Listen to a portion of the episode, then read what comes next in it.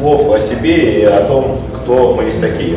Значит, э, меня зовут Данил Козлов. Еще раз, я партнер компании Global Venture Alliance. Это инвестиционный холдинг, это холдинг, который занимается акселерацией, инкубацией стартапов, это холдинг, который занимается образовательными программами. А, почему-то съехали буквы, но а, у меня через мои руки прошло 400 стартапов, и когда я говорю прошло, это не значит, что вот они где-то на мероприятии там пролетели, а я их себе записал. Это значит, что я с ним физически работал как минимум несколько недель, развивая их в том или ином направлении. Со стартапами я начал работать э, в 2006 году, когда я запустил свой первый стартап. Это была онлайн-сеть э, для игроков в многопользовательские игры. Вот этот стартап провалился, вот, хотя в нем был какой-то момент 10 тысяч юзеров. Э, но потом у меня был второй стартап, и с этого момента я продолжал работать и со сферой стартапов, и развивать их. Развивал я их не только в России, у меня была компания в Штатах, которая три года этим занималась с 2009 по 2012 год. И, соответственно, с стартапами в Европе я тоже успел поработать. 18 программ акселерации – это то, что мы сделали, э, то, что наша команда сделала и в рамках GVA, и еще до этого, до того, как мы стали, так сказать, большим GVA. Вот. А плюс у меня есть какие-то свои, конечно же, провалы, как у бизнес-ангела, и есть свои инвестиции, как у бизнес-ангела, которые, когда-то ко мне вернутся. Вот. Может быть, даже вот в этом 2017 году у меня будет первый экзит, мы посмотрим. Вот. Во всяком случае, там вроде бы к этому идет. А, из сферы, в которых я инвестировал, в которых у меня были стартапы, это были сферы образования, IT и, как ни странно, горнодобывающая промышленность. Просто очень стартап понравился. Значит, про GVA. Странно на экране все перебрасывается. Ну ладно. Значит, смотрите, э, еще раз, три фонда, чуть меньше 100 миллионов э, под управлением. Э, фонды инвестируют в России и в Кремниевой долине, при этом 75% инвестиций проходит в Кремниевой долине. 38 инвестиций.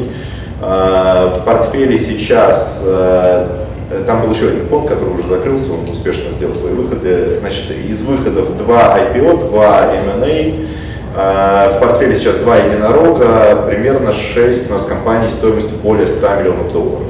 Вот. Но остальные там разброс, ну и 4 мертвых. Вот. Я думаю, там еще 5, 6, 7 умрет в течение следующего года, ничего страшного.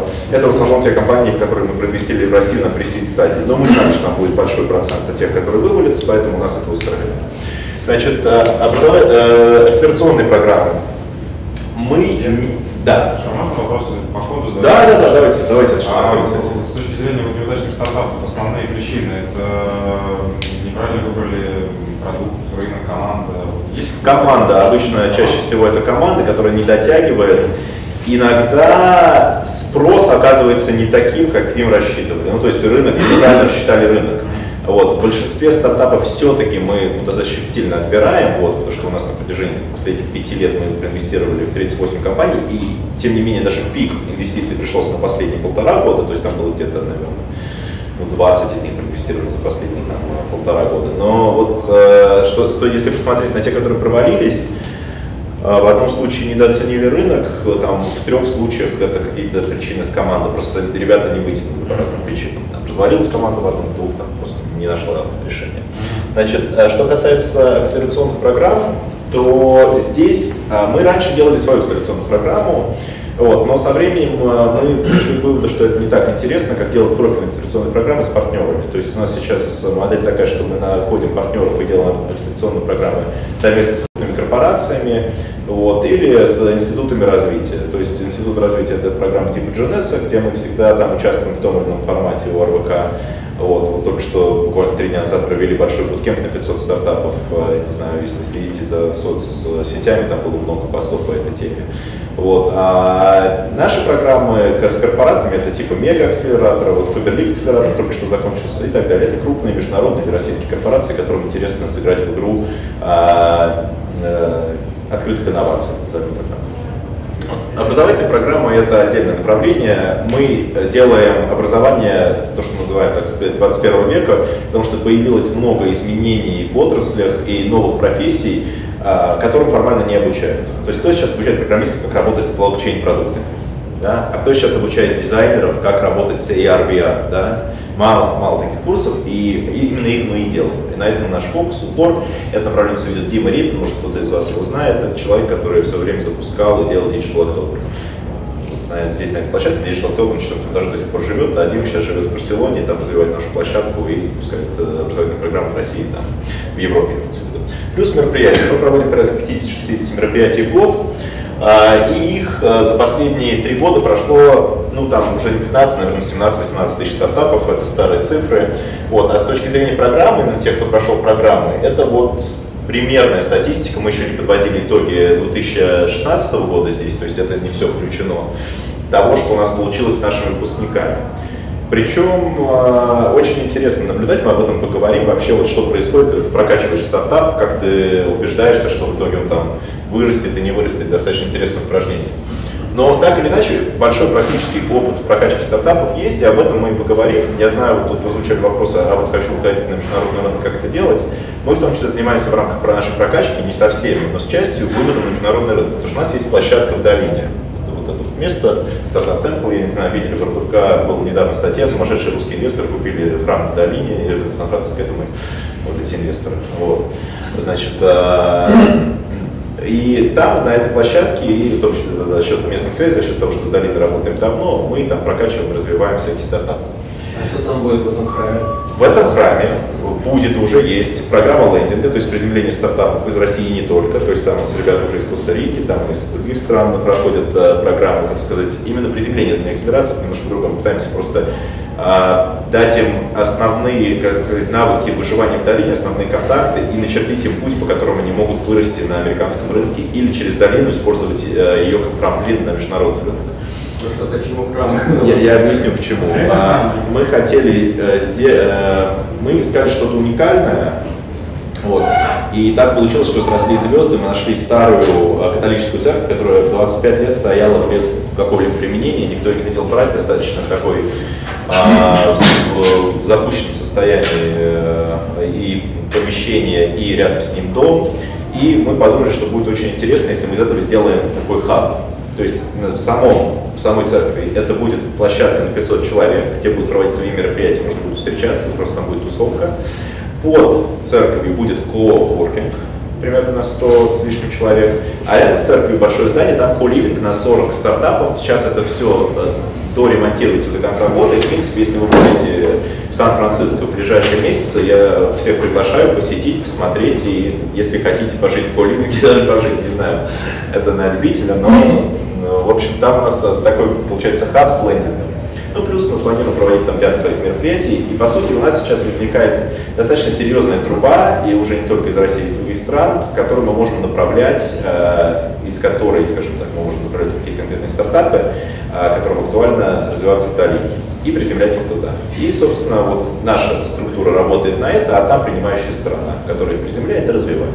И там э, э есть достаточно опытная команда, один из партнеров у нас, который руководит этой историей, это Павел Черкашин, вы его, может быть, знаете или слышали о нем, он достаточно там, известный бизнес-ангел. Вот, где-то здесь вот бегал его бывший партнер по фонду Вестерн Гирин Алексей. Вот. А, соответственно, там еще есть э, порядка 7-8 человек у нас, да, уже даже больше, да, там где-то 8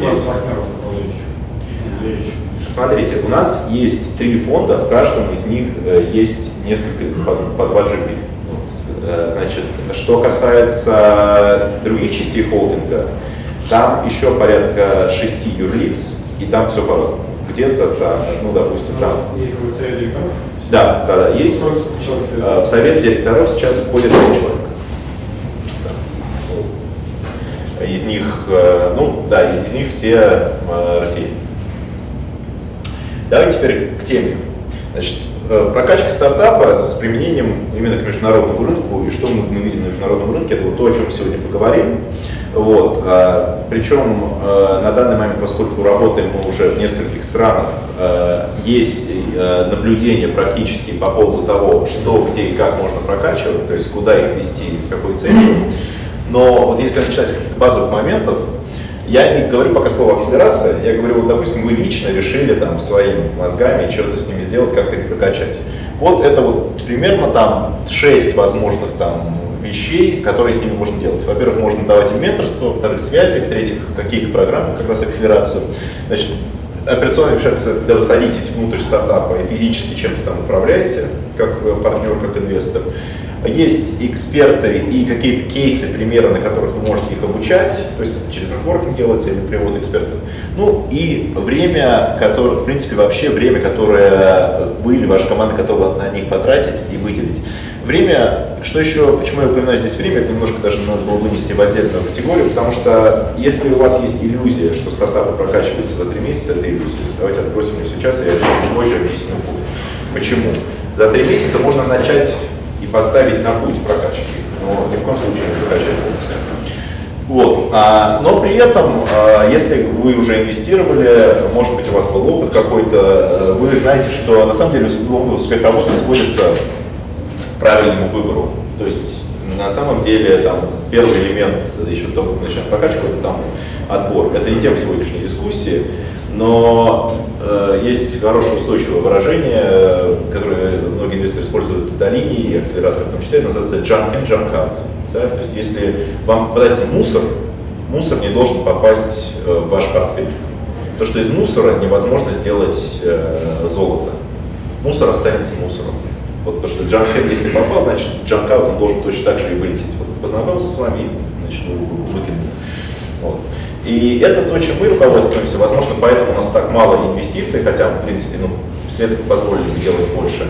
Но тут вопрос подхода. Если брать там 500, который говорит, что у него подход это такими просто взять силы, brute force approach, и мы, за, мы сделаем полторы тысячи инвестиций, но зато будет три единорога. На что я Дэйву сказал, Дэйв, мы сделали 38 инвестиций, а наш портфель два единорога. Вот, ну, то есть, да. Да. Хотя, вы, надо заметить, у него выводите на работу доли больше, чем у нас наших, но если взять объем инвестиций, который проделал он, и объем инвестиций, который проделал мы, он тоже, соответственно, значительная там, э, разница. Вот. Поэтому, если мы здесь э, более-менее закреп, э, э, закрепились вот на этих моментах, я прошу их запомнить, двинемся дальше. Второй момент – масштабирование проекта.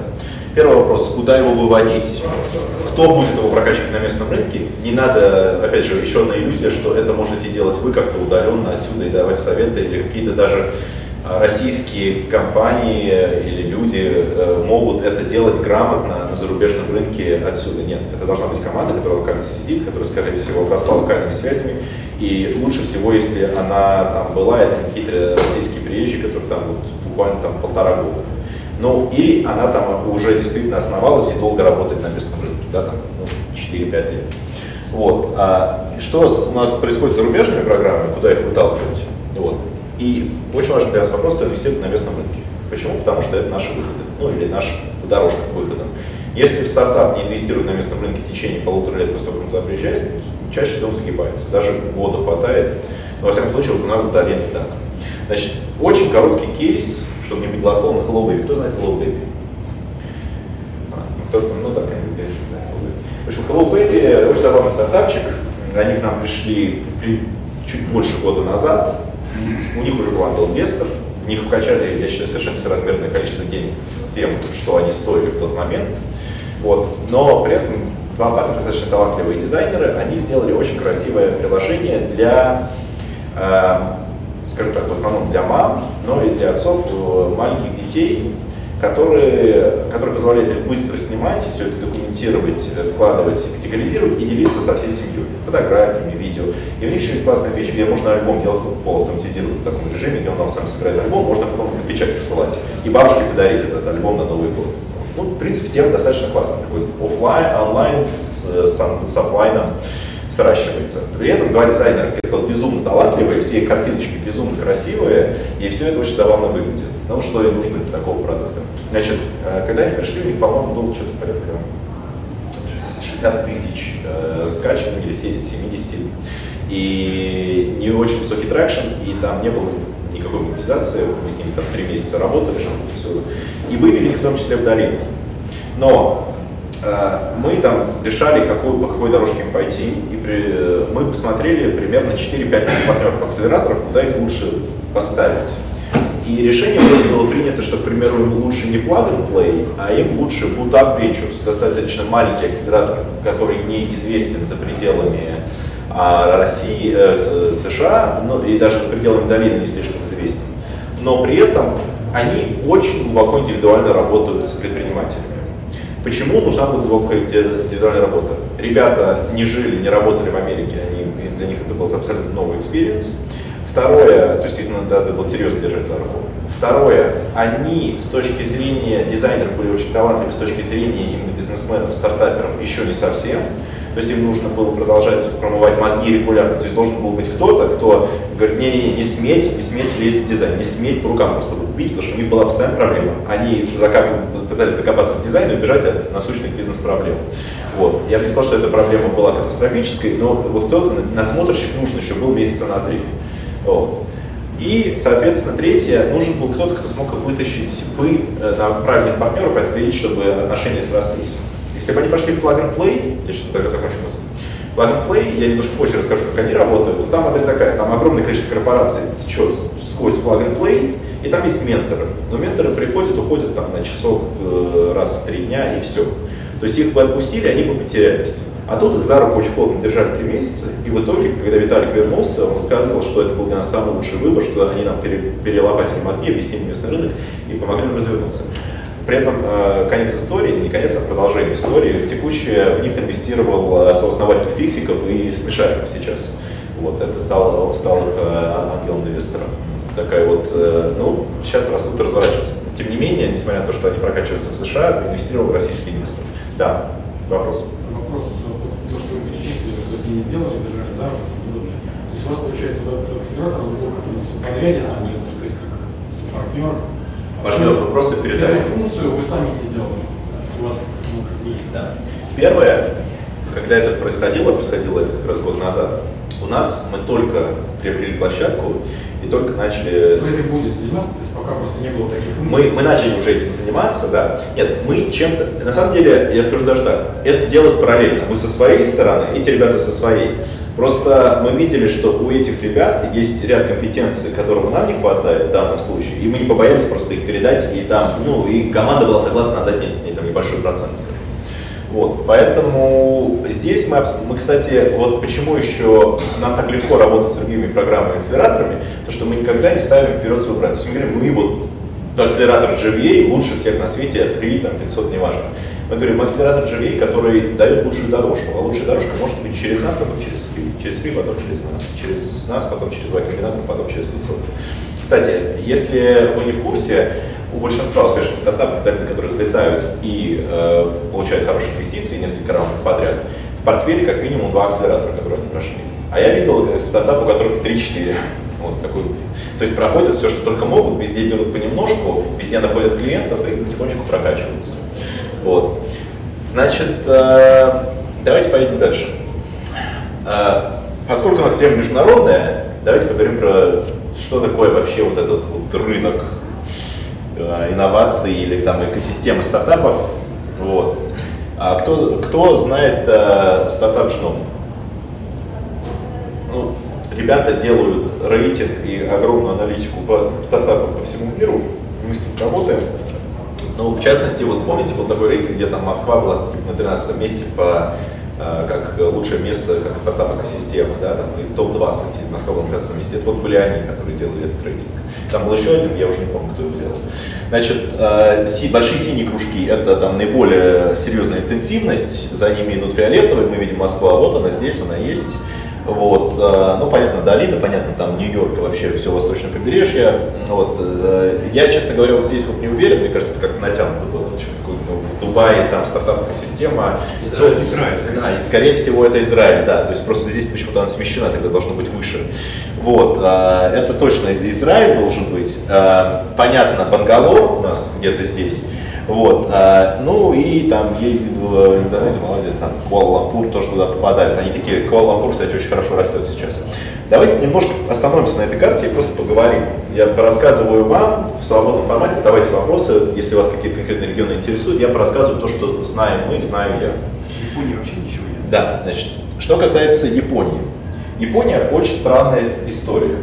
Э, Япония в силу каких-то их, наверное, культурных особенностей, стартап-среда растет гораздо медленнее, чем, казалось бы, она должна расти.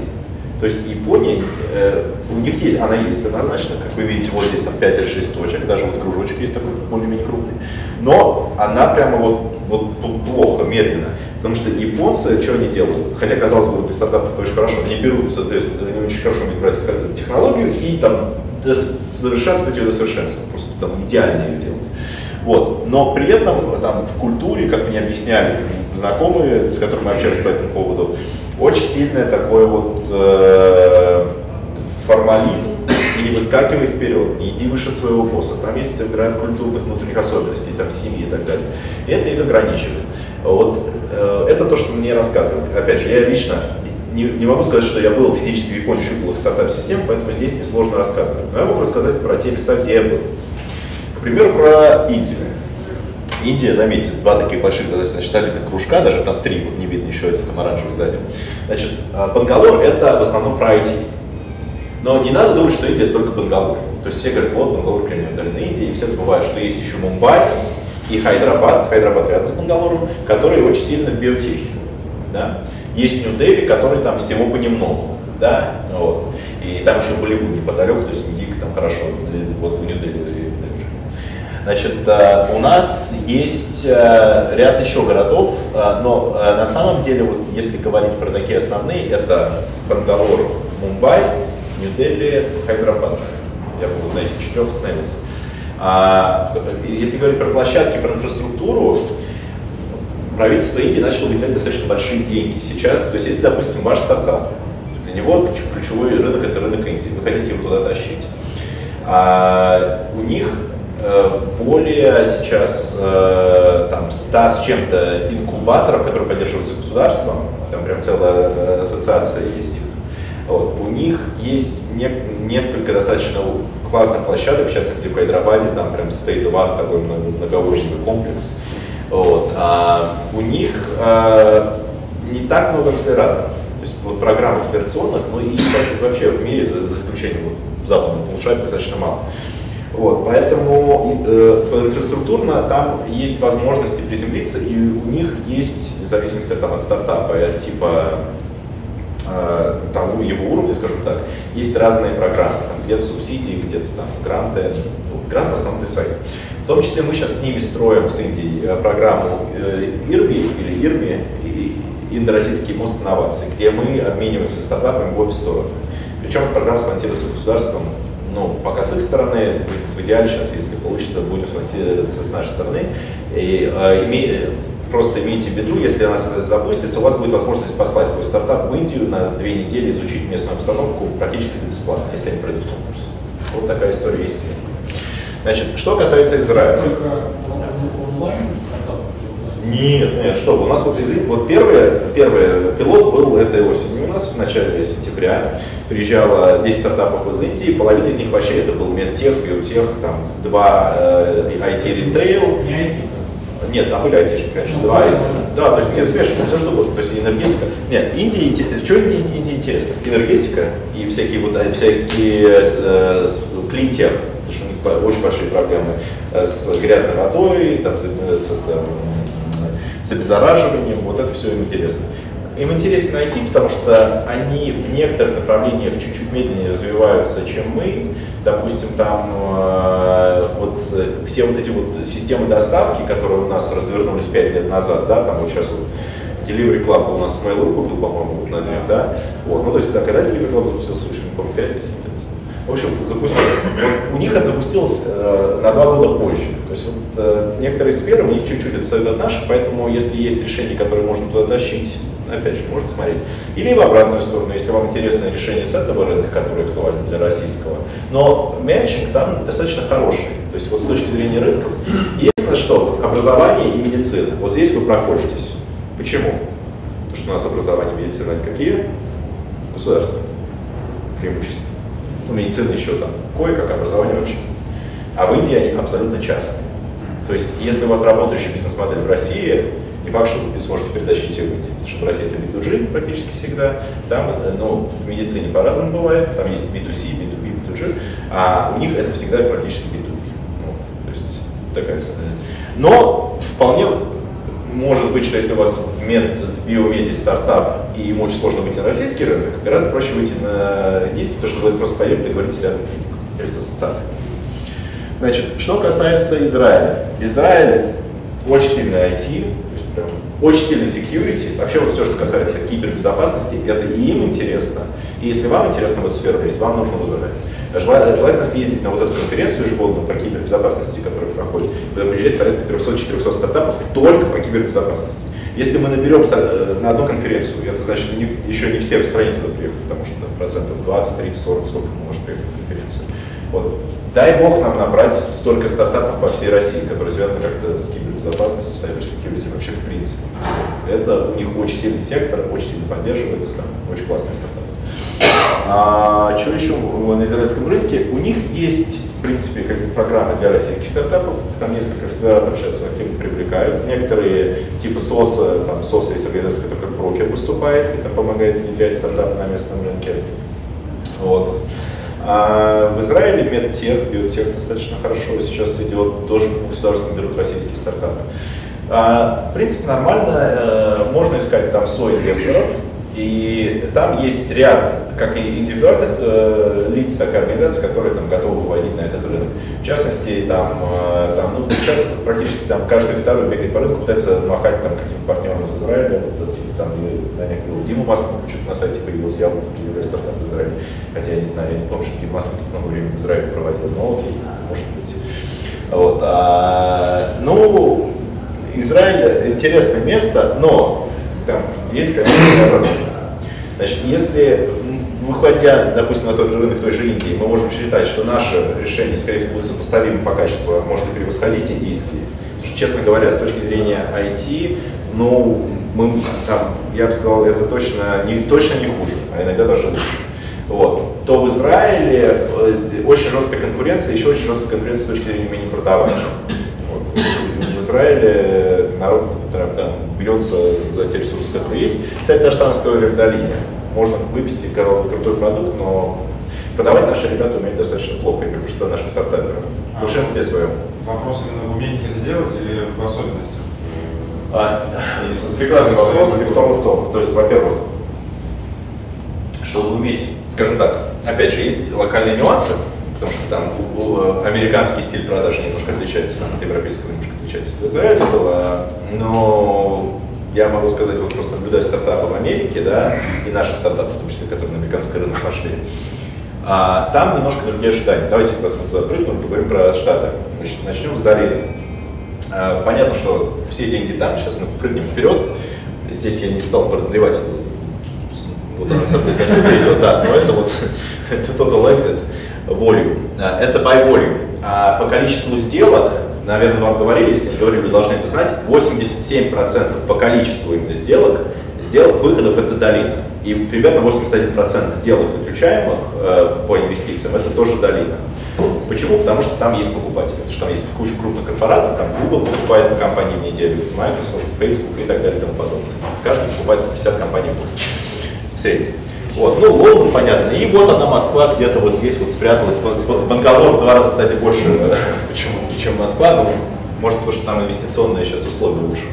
Вот. Но я почему этот слайд сюда добавил? Потому что вам нужно помнить реально, когда вы начинаете свои стартапы инвестировать, э, где будут выходы. Вам тут 300 раз наверняка уже все говорят, что выходы не в России, их здесь нет. Я говорю, да, это правда, их здесь нет, но есть вот эта цифра. То есть их, ну, мы не знаем, что будет в нашей стране через три года, этого никто не знает, но в принципе, тем не менее, поскольку рынок маленький, он растет гораздо быстрее. То есть выходы, они появляются, и э, э, это рост рынка, да? Это рост рынка, но потому что он такой маленький, там, конечно, в абсолютных цифрах это ничтожные, э, но при этом скорость роста она есть. И это к вопросу тому, что есть ли рост, в принципе, по, по, по, по выходам. То есть те люди, которые говорят вам, что нету вообще выхода, схлопнулись, больше выходов в России не стало за последние два года, это неправда. Выходы в России есть. Продолжаются. И, опять же, яркий пример, телереклам, Mail.ru. Вот две недели назад произошел выход, несмотря на все там санкции, сложности и так далее. Но в любом случае надо учитывать то, что скорее конъюнктура говорит о том, что надо развивать бизнес самому, дальше двигать проект, э, но не надеяться на выход там ближайшие да. Конъюнктура говорит о том, что стартап должен быть глобальным в любом случае. Ну, вот моя позиция такая, что если уж делаешь, то делай крупно. Если только это не какой-то уникальный стартап, который делает одну технологию под гособоронзаказ и продаст ее за, там, за 50 миллионов долларов с откатом в 20, и все, это всех устроит. Вот. Вопрос по поводу Китая. Смотри, слева его вообще нет. А, да, смотрите, да, вот здесь Сингапур, Бангалор и Сидней, да, они говорят вот топ-20. Вот здесь топ-20 Лондон, Москва, Берлин, Париж, Амстердам, понятно. Можно предыдущий слайд? Да. Да, давайте поговорим про Китай. Почему, почему Китай такой маленький? Почему там так вроде все, там же в Китае там типа какой-нибудь нанополис Суджо, где 60 инкубаторов акселераторов в одном городе. В одном кластере 60 инкубаторов акселераторов. Это типа вся российская отрасль инкубации акселерации. Вот. А ровно потому, что они очень сильно инвестируют в инфраструктуру, у них очень запрогрессирована и государственная вот эта вся сфера, то есть государство вкладывается, дает деньги, дает возможности, но при этом, во-первых, большинство выходов происходит внутри Китая, о них никто не узнает, и они не становятся до- достоянием открытых источников, потому что, помним, э, вот этот стартап Genome, это вообще американская компания, которая эту информацию собирает, основанная там, ну, э, иностранцами, но американская. Вот, а здесь информация, она происходит внутри, то есть большая часть дел в Китае происходит своими для своих.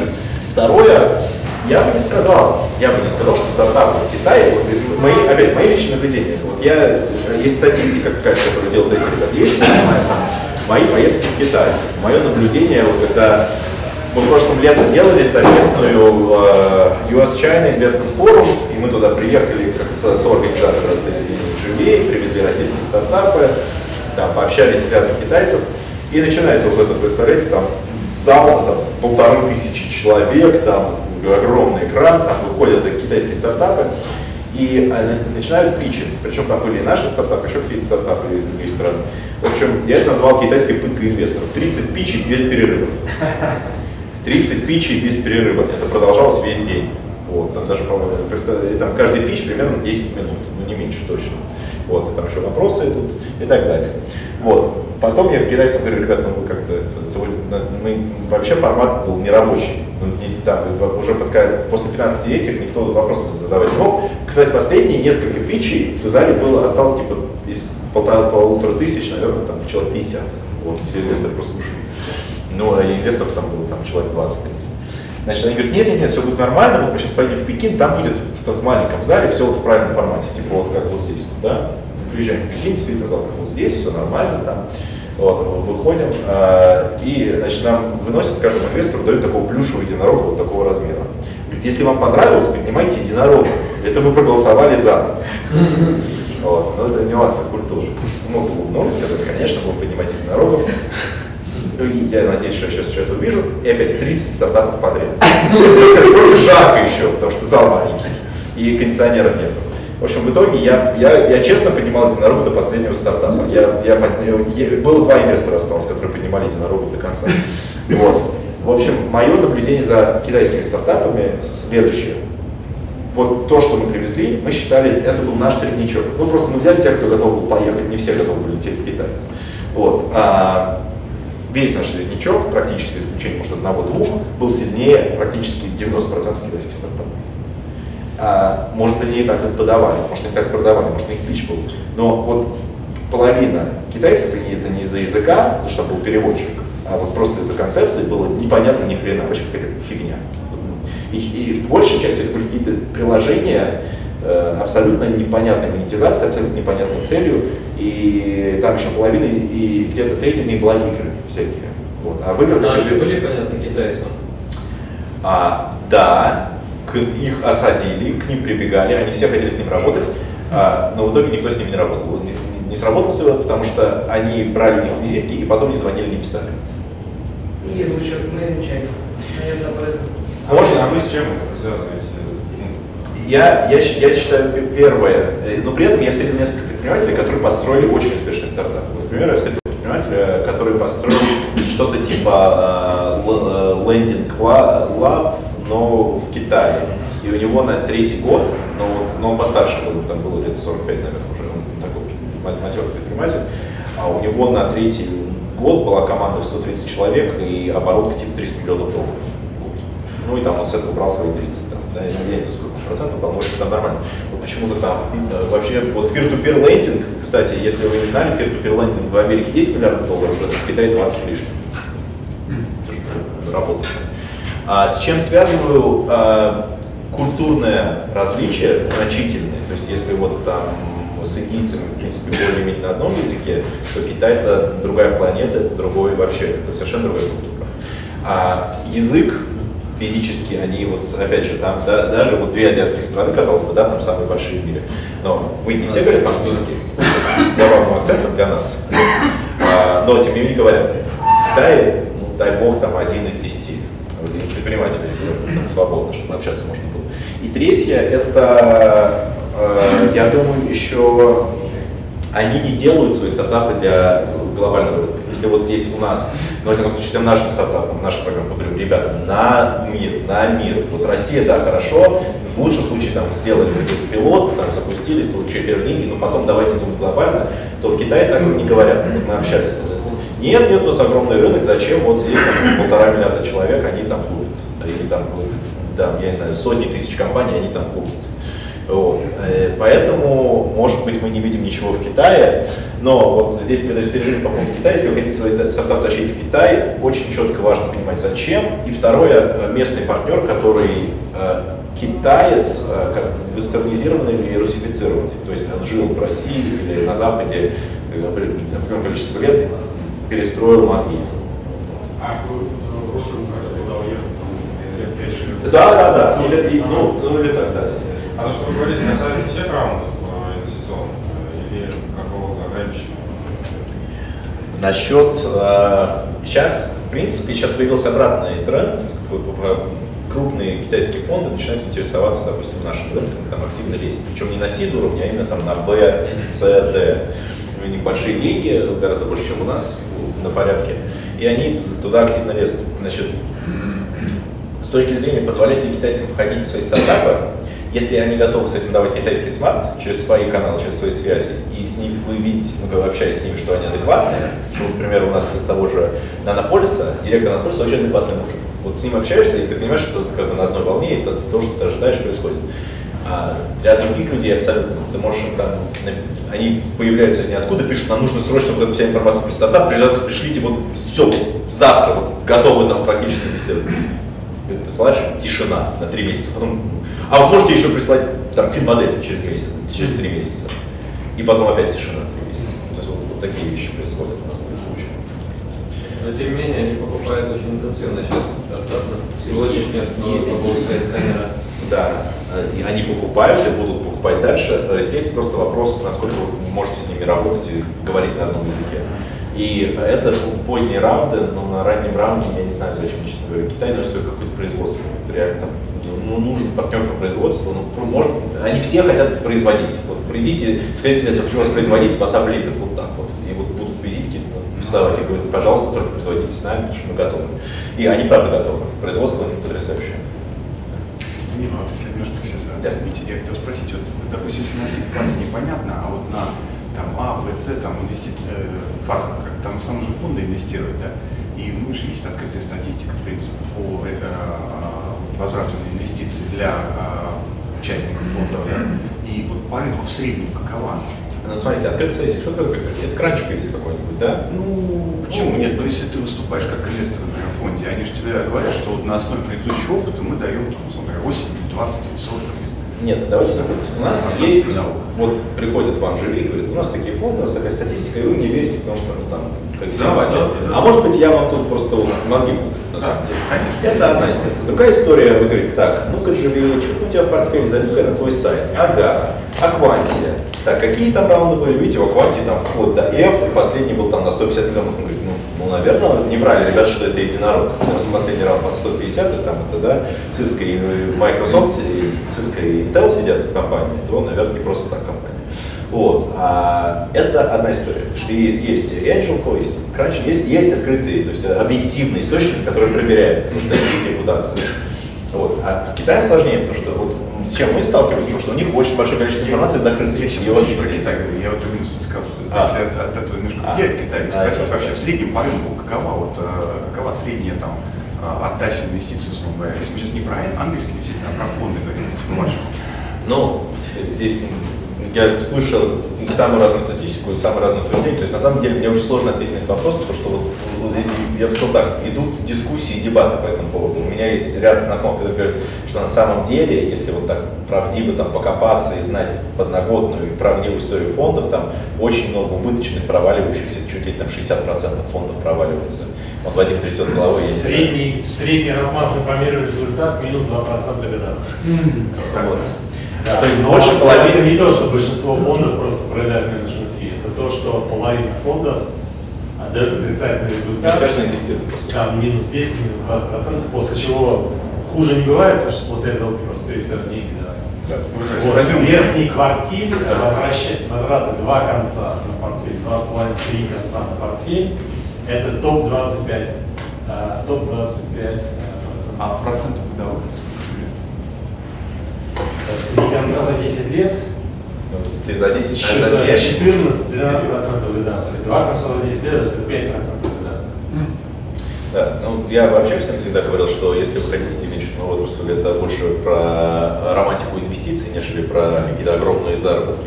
Да, это же как стартапер. Это романтика бизнеса, это стартаперство, а романтика инвестиций это венчур. Если вам сердце греет, и вы хотите на этом еще заработать, то идите в венчур. Если нет, то идите на фондовый рынок и там берите менеджера и кладите ему деньги в копилку. Значит, э, давайте вернемся сюда. Э, э, Значит, здесь понятно, про долину самый большой кластер. В чем ее плюсы? Это прекрасная экосистема международная, там среда, прекрасный трамплин, потому что если у тебя появился офис в долине, или хотя бы ты там физи- физически живешь зарегистрирован в Делавере, и потом ты идешь, допустим, в Сингапур, все говорят, о, да ты из долины, и все забыли, что ты русский стартап, ну, потому что там Виталий какой-нибудь Егор основатель, ну, мало ли странных имен. Вот. А, то есть это уже не важно. То есть это трамплин, в том числе в мир. А, и большой плюс огромное количество инвестиционных ресурсов, количество экспертизы. Огромный рынок США.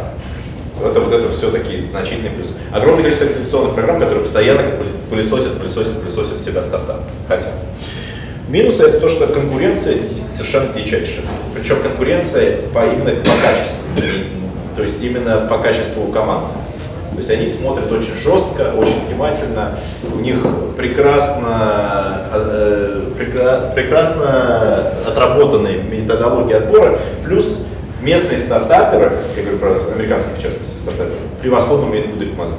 Вот как умеют пудрить мозги американские стартаперы, никто в мире не умеет, мне кажется, с тем, с кем я беседовал. Потому что я помню, у нас замечательный кейс был, а, значит, э, приезжаю э, знакомый, наш портфельная компания говорит, слушай, а у меня вот у жены стартап. Я говорю, круто. Он говорит, ну у нее уже все растет, там, второй раунд был или третий. Вот съезди, посмотри. Не буду называть стартап. Вот, но, в общем, это платформа, м, которая там онлайн, офлайн, ритейл, связана с одеждой, бижутерией и так далее. Красиво. Платформа превосходно выглядит, красиво. Сидят э, в э, NES GSV, да, там, одном известном акселераторе достаточно в долине. А, Ее партнер очень серьезный, прошаренный мужик технический, ее CTO, прям такой вот, ну, прям все знает, там все вопросы даже на все отвечает. Значит, пишу им ряд достаточно, как мне казалось, таких детальных сложных вопросов. Через два дня у меня по параграфу, по ну, так- такому развернутому, по странице по две на каждый ответы, вся финансовая информация мне там прилетела, там все, что запросил. Еще там уточняю, еще такое же прилетает через день. Надо там поговорить с ребятами. Пришел к ним, сел, значит, общаемся, общаемся. Говорит, да у нас вообще рано уже закрывается, что вы? На самом деле все нормально, ну, ну, ну пустим, в принципе, почему, друзья, что советуют. Да, там, давай, ну, сейчас, я говорю, что нужно? Они говорят, ну, там неплохо, там, типа 250 тысяч э, мы можем добить, вот сейчас у нас как раз остался там кусочек, вот, готово. Ну, мы пошли, посоветовались, посмотрели, ну, я, я им говорю, слушайте, а все-таки вот traction, почему, почему traction? Там traction, типа, типа 7 или 8 тысяч пользователей. Ну, а что с traction? А что с монетизацией? Я говорю, я все понимаю, все красиво. Говорит, ну это будет, мы сейчас достанем платформу, вот здесь вот сейчас мы запустимся, вот у нас там компания сейчас запускается уже. Вот, вот. Э, Ну, я говорю, ну, мы подумали, подожди, там еще пару месяцев, ну что там, ну, ну, там следующий раунд успеем, ну, в конце концов, там, ладно, как-то, в общем, не срослось. В общем, через три месяца там всякие сессии, приходят менторы, проходят всякие там бесплатные там экспертные лекции, семинары. Плюс еще там время от времени появляются корпораты. Это. Акселератор это программа. Никакого отношения акселератор к площадке не имеет. Если вам кто-то скажет, что акселератор это площадка, это ложь. Акселератор, я могу посадить ребят в эту комнату, набрать им коучинг и найти им связи, корпоратов и выкачать, прокачать их как угодно. То есть здесь вот это все про программу. Поэтому, что когда касается акселератора, не надо, чтобы вас путали и пудрили вам мозги. Вот акселератор должен быть программа. Акселератор должен быть про вот это. Это дельта. На входе, когда стартап вошел в акселератор, он должен выйти другим. Это не только про инвестиции. Он должен больше продать. Или он должен найти свою бизнес-модель. Или он должен там доработать свой прототип. У нас ребята входили с концепцией, выходили с продуктом. Ну, первым прототипом физическим, который мы нажать и посмотреть, как он светится. Вот. Вот это все про дельту. И дельта у каждого стартапа в акселераторе должна быть какая-то своя. Всех под одну гребенку, Фри это пытался сделать и пытается, это не очень хорошо работает. Почему? Потому что у каждого стартапа свои цели. Вот мы ставим там KPI отдельные каждому стартапу, при этом они проходят какие-то общие моменты. А, значит, еще один момент. А, как это работает, если вы бросаете своих ребят на прокачку в акселерацию, неважно куда, примерно, вот, допустим, как у нас это может работать. Это процесс на 6 месяцев или 10 месяцев. Значит, во-первых, там их отсматривают, отсматривают, отсматривают. Если вы не попали в набор, акселераторы часто идут наборами, то, соответственно, вы ждете. Иногда ждете 6 месяцев, иногда год. Потом 2,5-3 месяца и их прокачивают. Вот мы обычно берем 5-7% из любого пула. Допустим, с Мега делали акселератор, из 200 заявок взяли 10 в акселератор. И на инвестиции или на внедрение, в зависимости от того, там, какая цель у корпората, цель обычно на внедрение, ну иногда на инвестиции, попадают 1-2. То есть 1-2% и это хороший такой результат, достойный. Это вот 6 месяцев. И вот это тянется очень долго. Опять же, вот эта вот иллюзия, что вот здесь вот у вас возникнет готовая к инвестициям команда, неважно, где вы их прокачиваете, будь то в Y-комбинаторе, будь то там в 500 стартапов. Единственное, что вы получите, если вы заведете в один из этих крупных акселераторов, их стоимость просто за счет бренда акселератора увеличится примерно в два раза, полтора-два. То есть если вы успели проинвестировать в них до того, как они входили, а вы знали, что они скоро войдут, попытайтесь поймать этот момент. Потому что это сразу точно у вас увеличится такой плюс полтора-два к вашей инвестиции. Вот. А, так что вывод вот это из наших 18 программ, 17 программ, прокачка стартап занимает не менее одного года. Когда они начинали показывать какие-то конкретные результаты. Вот у нас э, в 2014 году прибежал к нам э, заросший бородой товарищ по, э, по имени Андрей Крылов. Вот, он был инженером, он там программистом, он там что-то разрабатывал, у него была какая-то концепция по поводу HR-платформы. Мы с ним крутили, вертели эту концепцию. Вышел он немножко просветленный, более, там сказать, целенаправленный, но очень далекий от финального продукта. И мы с ним потом работали, помогали, какие-то ему по контакты подкидывали. И вот через полтора года, опа, Андрей Крылова, ты его видел, кстати, презентовал, приходит, а у него, он поднял 180 тысяч долларов в инвестициях. И у него 4 корпората в клиентах. И неплохая история. Это заняло, заняло полтора года, прежде чем он поднял инвестиции. То есть после выпуска, на самом деле, там прошло ну, год, да, три месяца вот так. Или, э, я не знаю, драйвбэк у нас был чуть позже тоже там. Э, ребята недавно от Синюшина подняли раунд. Вот. Тоже ребята пришли, двое всего. У них были, была первая продажа. Те, кто знает Rightback, это сервис для учения конверсии на сайте. Там, умным, умным способом там, смотрят, как люди себя ведут и подсказывают э, всякие продукты, там, решения, э, э, предложения делать. Вот. Тоже э, команда была прекрасная. То есть их надо было немножко так осадить, потому что они слишком были гордые и думают, что они сейчас порвут весь мир. Но они до сих пор так думают, только они стали скромнее, только они это презентуют.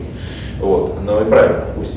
Но они э, реально вот еще год наращивали клиентуру. Наращивали, наращивали, наращивали, получили инвестицию, подключили к себе сейчас лидера по онлайн-брендам, каким-то там ведущего, забыл, как зовут. И все у них прет сейчас. Все, у них уже команда 10 человек, у них уже стоимость там точно несколько миллионов долларов. Нет такого, чтобы стоимость стартапа сразу повысилась. Это только в Америке, только и вообще в мире только 4 акселератора могут делать. Это вот эти 4. Ну, может, ну, может какие-то еще американские, но там процент будет совершенно. Можно следующий рейтинг? Это все, кстати, находится в онлайн, просто элементарно, погуглите. Да, там, мы просто в любом случае отправимся. Да, это я готов поделиться, ничего страшного. Вопрос маленький. С Да. точки зрения вашего опыта, насколько важен или не важен успех или успех в России стартапа? Допустим, если он в России не столь успешен, насколько можно надеяться на его успех там или Не, наоборот? не важно, есть модели, которые в России вообще не работают, рынка нет. Просто рынок не готов. Важно, важна команда в первую очередь. Важна команда и важно понимать, почему, я не знаю, там, почему видно. Вот, вот важно, ну, там, да, там есть рынок и там есть типа партнеров. Опять же, если у стартапа нет человека, и, и второй момент, если они туда идут, то один из них должен там сидеть, или двое из них должны там сидеть. Э, У нас были ребята, которые на- это, сменами работают. Один все время там, другой здесь, и наоборот. Это тоже работает. Но я считаю, что все равно вот кто-то постоянно должен физически на месте, иначе нифига. А местный партнер в 50% случаев не работает. Какой-то находит партнера, который там за долю готов развивать на местном рынке, вот половина времени просто как-то все это разваливается, потому что люди не умеют, не находят общий язык. Вот. Значит, э, очень коротко, значит, если вы их решили прокачивать, просто помните вот эти четыре момента, которые нужно будет делать в том или ином формате. Значит, первое, это менторство и управление. Этот ментор можете быть вы, можете не вы, но это кто-то, кто с ним встречается каждую неделю и ставит им задачи. Это может звучать немножко странно, но реально должен быть человек, который и- проверяет и ставит задачи.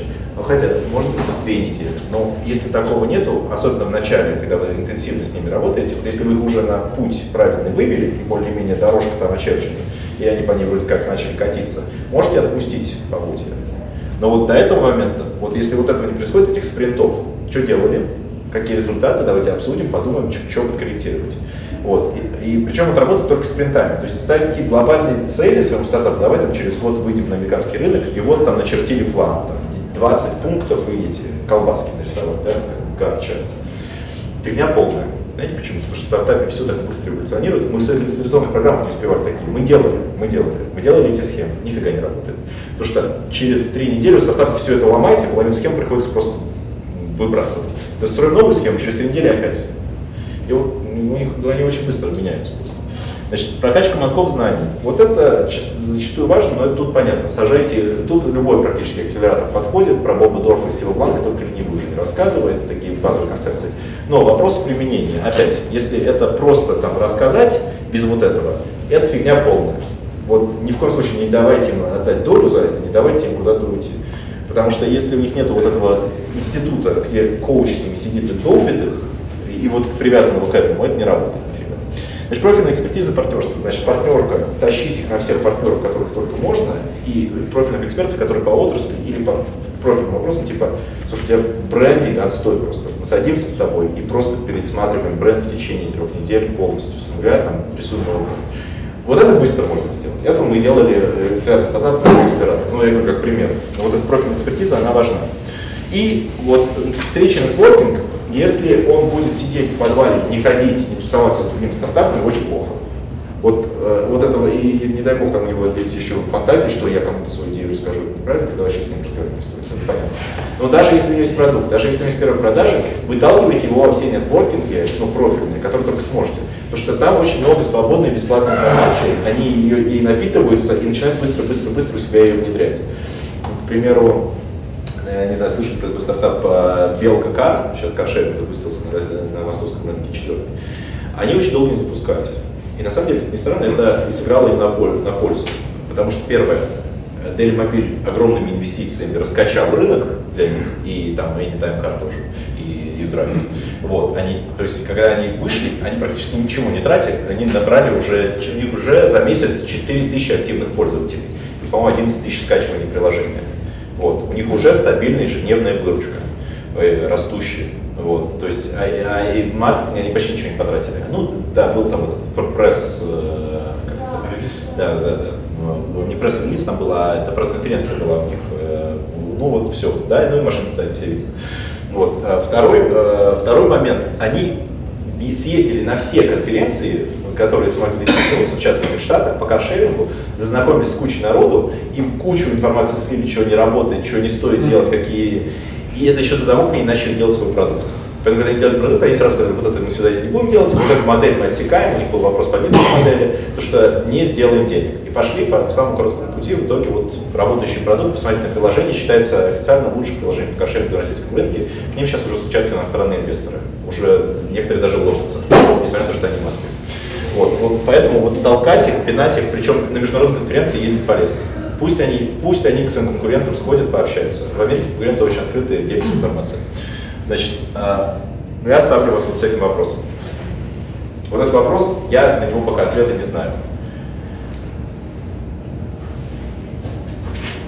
Почему даже в те российские стартапы, которые вышли и начинают на зарубежных рынках, все равно инвестируют преимущественно российские инвесторы?